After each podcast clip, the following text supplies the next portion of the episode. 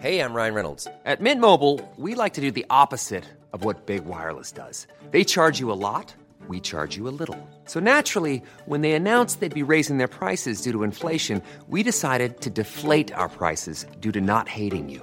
That's right. We're cutting the price of Mint Unlimited from $30 a month to just $15 a month. Give it a try at mintmobile.com slash switch. $45 upfront for three months plus taxes and fees. Promo rate for new customers for limited time. Unlimited more than 40 gigabytes per month. Slows. Full terms at mintmobile.com.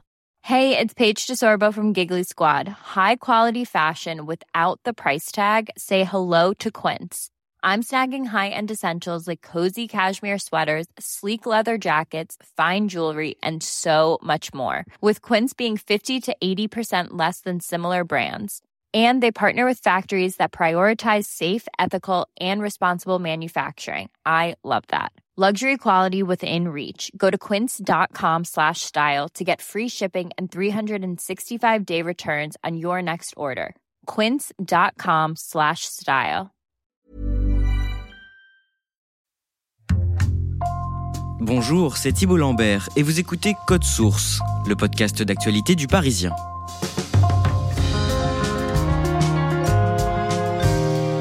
C'est l'une des images les plus spectaculaires de cette année 2022. Le jeudi 12 mai, on a pu voir pour la toute première fois la photo du gigantesque trou noir situé au cœur de notre galaxie à 27 000 années-lumière de la Terre. Il fait près de 4 millions de fois la masse de notre Soleil. C'est seulement la deuxième fois dans l'histoire que les scientifiques obtiennent une image aussi nette d'un trou noir. Alors ça nous a donné envie dans Code Source de vous raconter ce que l'on sait à ce jour de ces mystérieux objets et comment ils ont été découverts petit à petit. Nous recevons pour cet épisode Eric Lagadec, astrophysicien. Il travaille à l'Observatoire de la Côte d'Azur à Nice.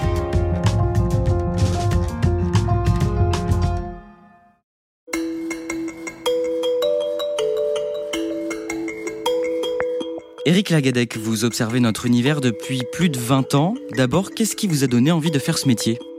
Je pense que ce qui m'a donné envie de faire ce métier, c'est la curiosité. Moi, j'ai toujours aimé me poser des questions, essayer de trouver des réponses à ces questions. J'ai eu la chance de grandir euh, dans un endroit à la campagne, en Bretagne. Les soirs où il n'y avait pas de nuages, le ciel était extraordinaire. Je pouvais vraiment voir la Voie lactée. Je me souviens depuis tout petit de, de, de voir ce ciel dans, dans, mon petit village de, de Cizin, dans le Finistère, de, de me dire c'est vraiment extraordinaire. Et qu'est-ce que c'est que tous ces petits points qu'on voit là, justement? C'est ce que j'ai décidé d'étudier. Je trouve que c'est, ça fait 20 ans que je le fais. J'ai toujours autant de plaisir à le faire et j'espère que j'aurai encore pendant au moins 20 ans.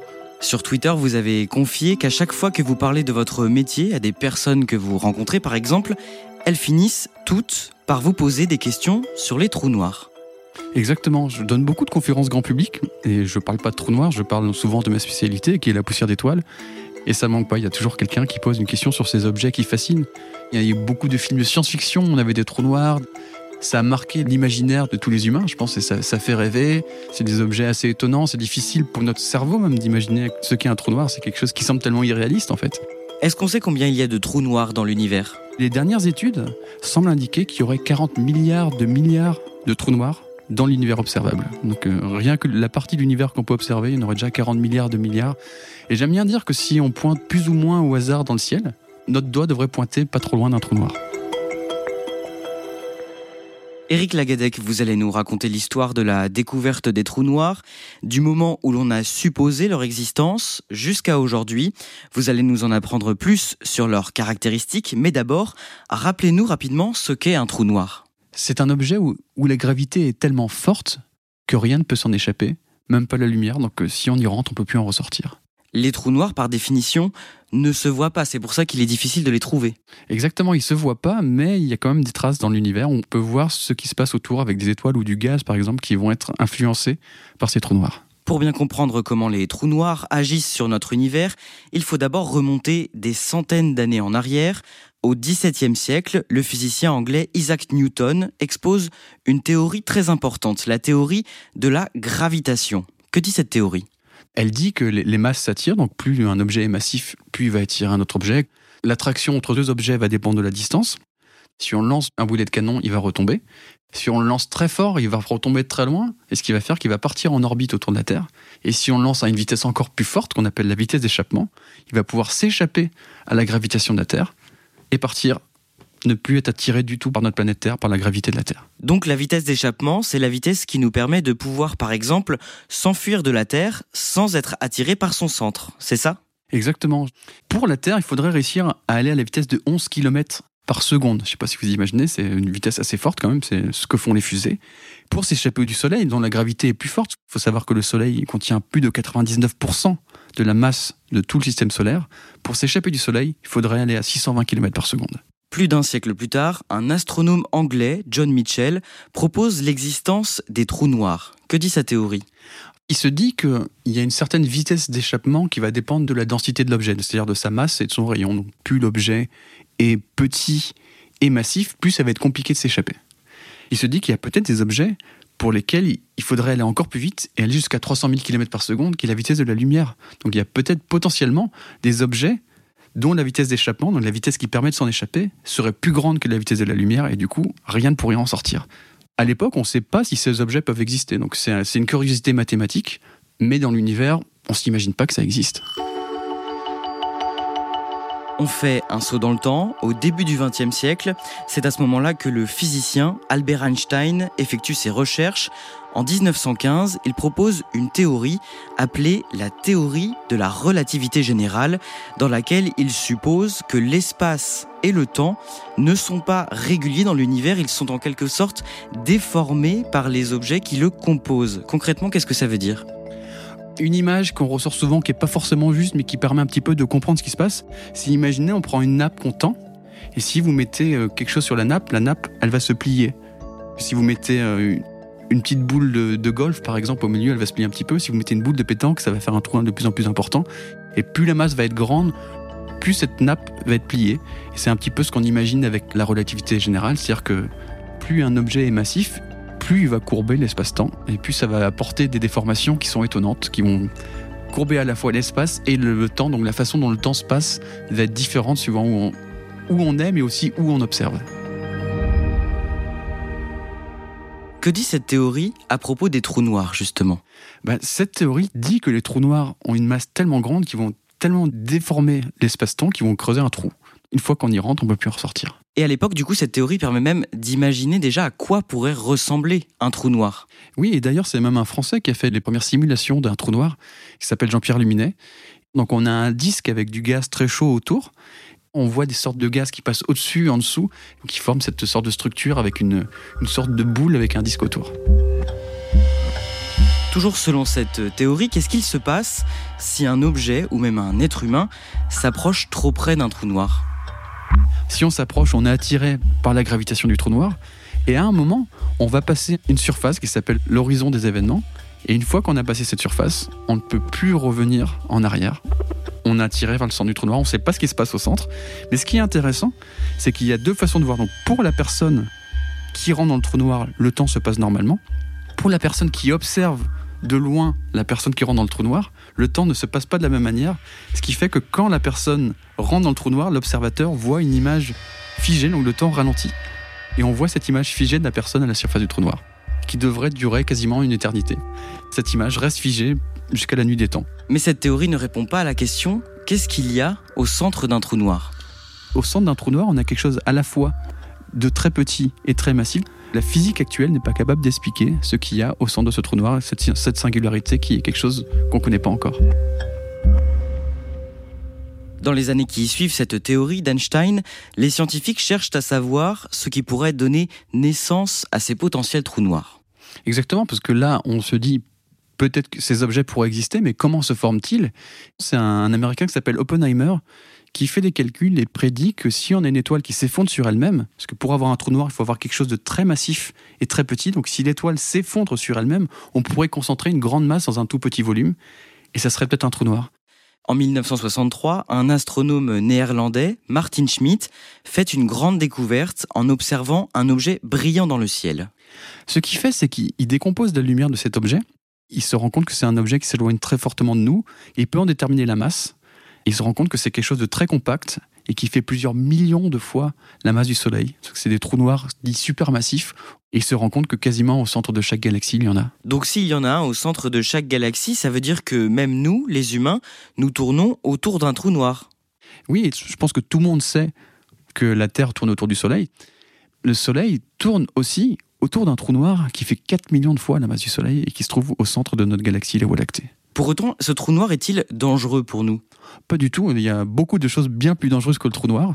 J'aime bien dire que les, trous noirs ne sont pas des aspirateurs géants, ils vont pas tout aspirer, il faut juste pas trop s'en approcher. Et il se trouve qu'il n'y en a aucun très proche de nous, donc il n'y a aucun danger avec les trous noirs. Dans les années 70, plusieurs chercheurs parviennent à identifier le trou noir qui se niche au centre de notre galaxie, la Voie lactée, baptisé une dizaine d'années plus tard Sagittarius A étoile. Mais quel est donc l'étrange objet qui trône au cœur de notre galaxie? Depuis une vingtaine d'années, les astronomes se posaient la question. Aujourd'hui, ils sont formels, il s'agit d'un gigantesque trou noir baptisé Sagittarius A. Éric Lagadec, Sagittarius A étoile, appartient à une catégorie de trous noirs dits supermassifs. Ça veut dire quoi?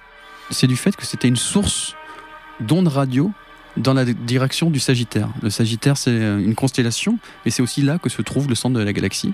Et A, parce que c'était la première. Et l'étoile, c'était parce que c'était quelque chose d'assez extraordinaire. Donc ils ont rajouté la, la petite étoile à côté pour dire qu'il y avait une source assez extraordinaire. La recherche fut longue et éprouvante pour une simple raison. Un trou noir capture tout, même la lumière. On ne peut donc pas le voir.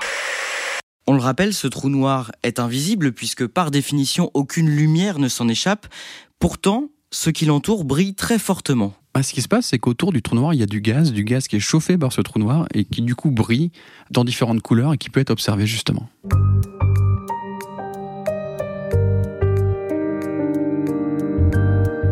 Au milieu des années 2000, plusieurs observatoires à travers le monde décident de se réunir dans un consortium baptisé Event Horizon Telescope, en français le télescope de l'horizon des événements. Ils veulent réussir à obtenir la première photo d'un trou noir. Pourquoi c'est important? Bah déjà, avant de faire une photo, il y a eu des travaux extraordinaires qui ont conduit au prix Nobel de physique il y a quelques années. C'est des gens, ils ont étudié le mouvement des étoiles autour de ce trou noir. Et en étudiant le mouvement des étoiles autour de ce trou noir, ils ont pu déterminer précisément sa masse et montrer qu'il y avait un trou noir au centre de la Voie lactée. Donc c'était le, le prix Nobel de physique il y a quelques années. Et ensuite, l'idée, c'était d'en faire une image, parce que je pense que on a tous envie de voir. Donc faire cette image, c'est euh, se dire, bah voilà, enfin, on a vu ce trou noir au centre de la galaxie. C'est c'est un petit peu une des quêtes ultimes des, des astronomes. Concrètement, comment compte s'y prendre ce consortium pour réaliser ce défi technologique? Déjà, c'est un défi assez hallucinant. J'ai- J'aime bien l'image qui a été donnée à l'époque. C'était de dire, c'était comme si on essayait de faire une image d'une bière à Munich depuis New York et de faire une image d'une bulle dans le verre de bière. C'est vraiment quelque chose de très très petit qu'on essaye de faire. Et pour ça, il faut des très grands télescopes. Des télescopes tellement grands qu'on n'est pas capable de les construire, parce qu'il faudrait des télescopes de la taille de la Terre. Donc l'idée, ça a été de combiner des radiotélescopes et faire un super télescope quasiment de la taille de la Terre avec euh, des télescopes à Hawaï, des- en France, au Chili, au pôle Sud. L'idée, c'est qu'ils pointent tous vers le trou noir. Et en combinant la lumière, on, verra- on arrivera à avoir des détails beaucoup plus grands que les télescopes arrivent à le faire individuellement. Et peut-être obtenir cette image du trou noir. Ça, c'est en théorie, mais ce n'est pas simple. Pour réussir à prendre cette photo, il y a énormément de paramètres à prendre en compte. En fait, il y a beaucoup de défis, notamment, bah, déjà, il faut avoir la chance, il faut pouvoir être capable d'observer de plusieurs endroits sur Terre sans qu'il y ait des nuages au-dessus des observatoires. Et combiner la lumière de ces télescopes, c'est un défi technologique. Il faut connaître la position du télescope très précisément. Il y a des quantités de données phénoménales qui sont impliquées. Tout ça pour, au final, reproduire une image et essayer de voir ce trou noir. En 2017, ce réseau de télescopes géants parvient à prendre une photo d'un trou noir qui se situe loin, très loin dans l'univers. En fait, c'est une image d'un trou noir au centre d'une galaxie qui s'appelle M87, située à un peu plus de 50 millions d'années-lumière de la Terre. Mais pour autant, une fois que la photo est prise, on n'a pas le résultat de l'image tout de suite, ça prend des années. Exactement, c'est une quantité de données hallucinante, c'est même quasiment impossible à imaginer. Internet ne va pas assez vite, il faut transporter les données en avion euh, avec des disques durs. On a un supercalculateur au centre qui va recombiner la- les images, refaire des, des centaines, des milliers, des millions de modèles pour enfin obtenir cette image. Le mercredi 10 avril 2019, la première image de ce trou noir supermassif, M87, est révélée au cours d'une conférence de presse simultanée dans plusieurs villes du monde. we have seen and taken a picture of a black hole. Here it is. Décrivez-nous ce que l'on voit sur cette photo. C'est une image un peu pixelisée avec un disque en orange pour que notre œil puisse le voir. Et au centre, une absence de lumière, donc quelque chose de noir. L'Event Horizon Telescope, ce réseau de télescopes, avait aussi tenté, la même année, en 2017, de prendre un cliché de Sagittarius A étoile, le trou noir au centre de notre galaxie à nous, mais les résultats ne sont toujours pas là en 2019 à ce moment-là. Le trou noir au centre de notre galaxie, il est plus variable et du coup c'est plus difficile d'obtenir des images. Le gaz qui y a autour varie dans le temps, donc si on fait des observations une semaine sur l'autre, le gaz aura bougé et du coup c'est plus compliqué d'en faire une image. C'est un petit peu comme si vous, euh, vous avez un chat qui tourne autour d'une balle, il fait un petit peu nuit, vous essayez de faire une photo, si vous faites une photo elle sera floue. C'est très difficile de faire un objet, une photo de quelque chose qui bouge sans être flou. Et c'était vraiment le défi d'observer le trou noir au centre de notre galaxie. Et finalement, le jeudi 12 mai 2022, à 15h07, le consortium Event Horizon Telescope révèle l'image de ce trou noir, Sagittarius A étoile. Today, the Event Horizon Telescope is delighted to share with you the first direct image of the gentle giant in the center of our galaxy, Sagittarius A star. Eric Lagadec, c'est un véritable événement. Moi, à ce moment-là, j'ai vraiment la sensation de vivre un moment historique. Je suis euh, avec mes étudiants, ils ont fait leur petite salle de cinéma. On a tous la sensation qu'on va vivre quelque chose d'historique. Il y a ce film extraordinaire qui a été fait par, euh, par mon collègue Luis Calchada où on part de l'observatoire au Chili et on fait un zoom.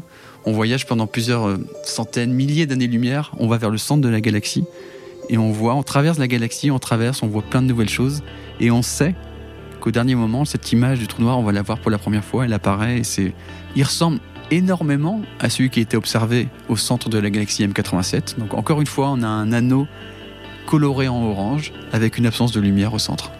J'avais vraiment le cœur qui battait très fort, me dire on, on va vivre un moment historique et je pense vraiment qu'on a vécu un moment historique ce jour-là. Quel enseignement on peut tirer de ce cliché, de ce deuxième trou noir? Ce qui est intéressant, c'est que les, les observations qui avaient été faites avant, en regardant le mouvement des étoiles autour de ce trou noir, ont permis de déterminer sa masse.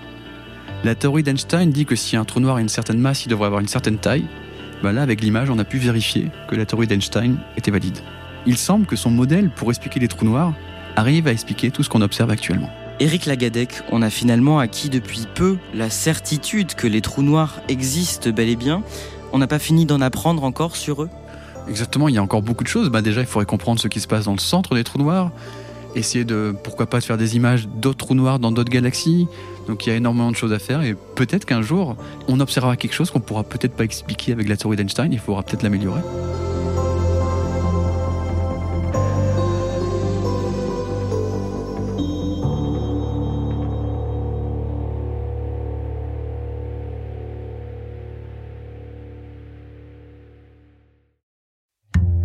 Merci Eric Lagadec, je rappelle que vous êtes astrophysicien, président de la Société française d'astronomie et d'astrophysique, et j'invite tous ceux qui nous écoutent à vous suivre sur votre compte Twitter, at Eric Lagadec, où vous partagez tous les jours des infos et des petites anecdotes sur l'espace. Cet épisode a été produit par Clara Garnier Amourou, Raphaël Pueyo et Lola Sotti, réalisation Pierre Chaffanjon. Code Source, c'est le podcast d'actualité du Parisien. N'oubliez pas de vous abonner sur votre application audio préférée. Vous pouvez aussi nous écrire sur Twitter, at Code Source, ou bien à cette adresse, codesource at leparisien.fr. Bel été!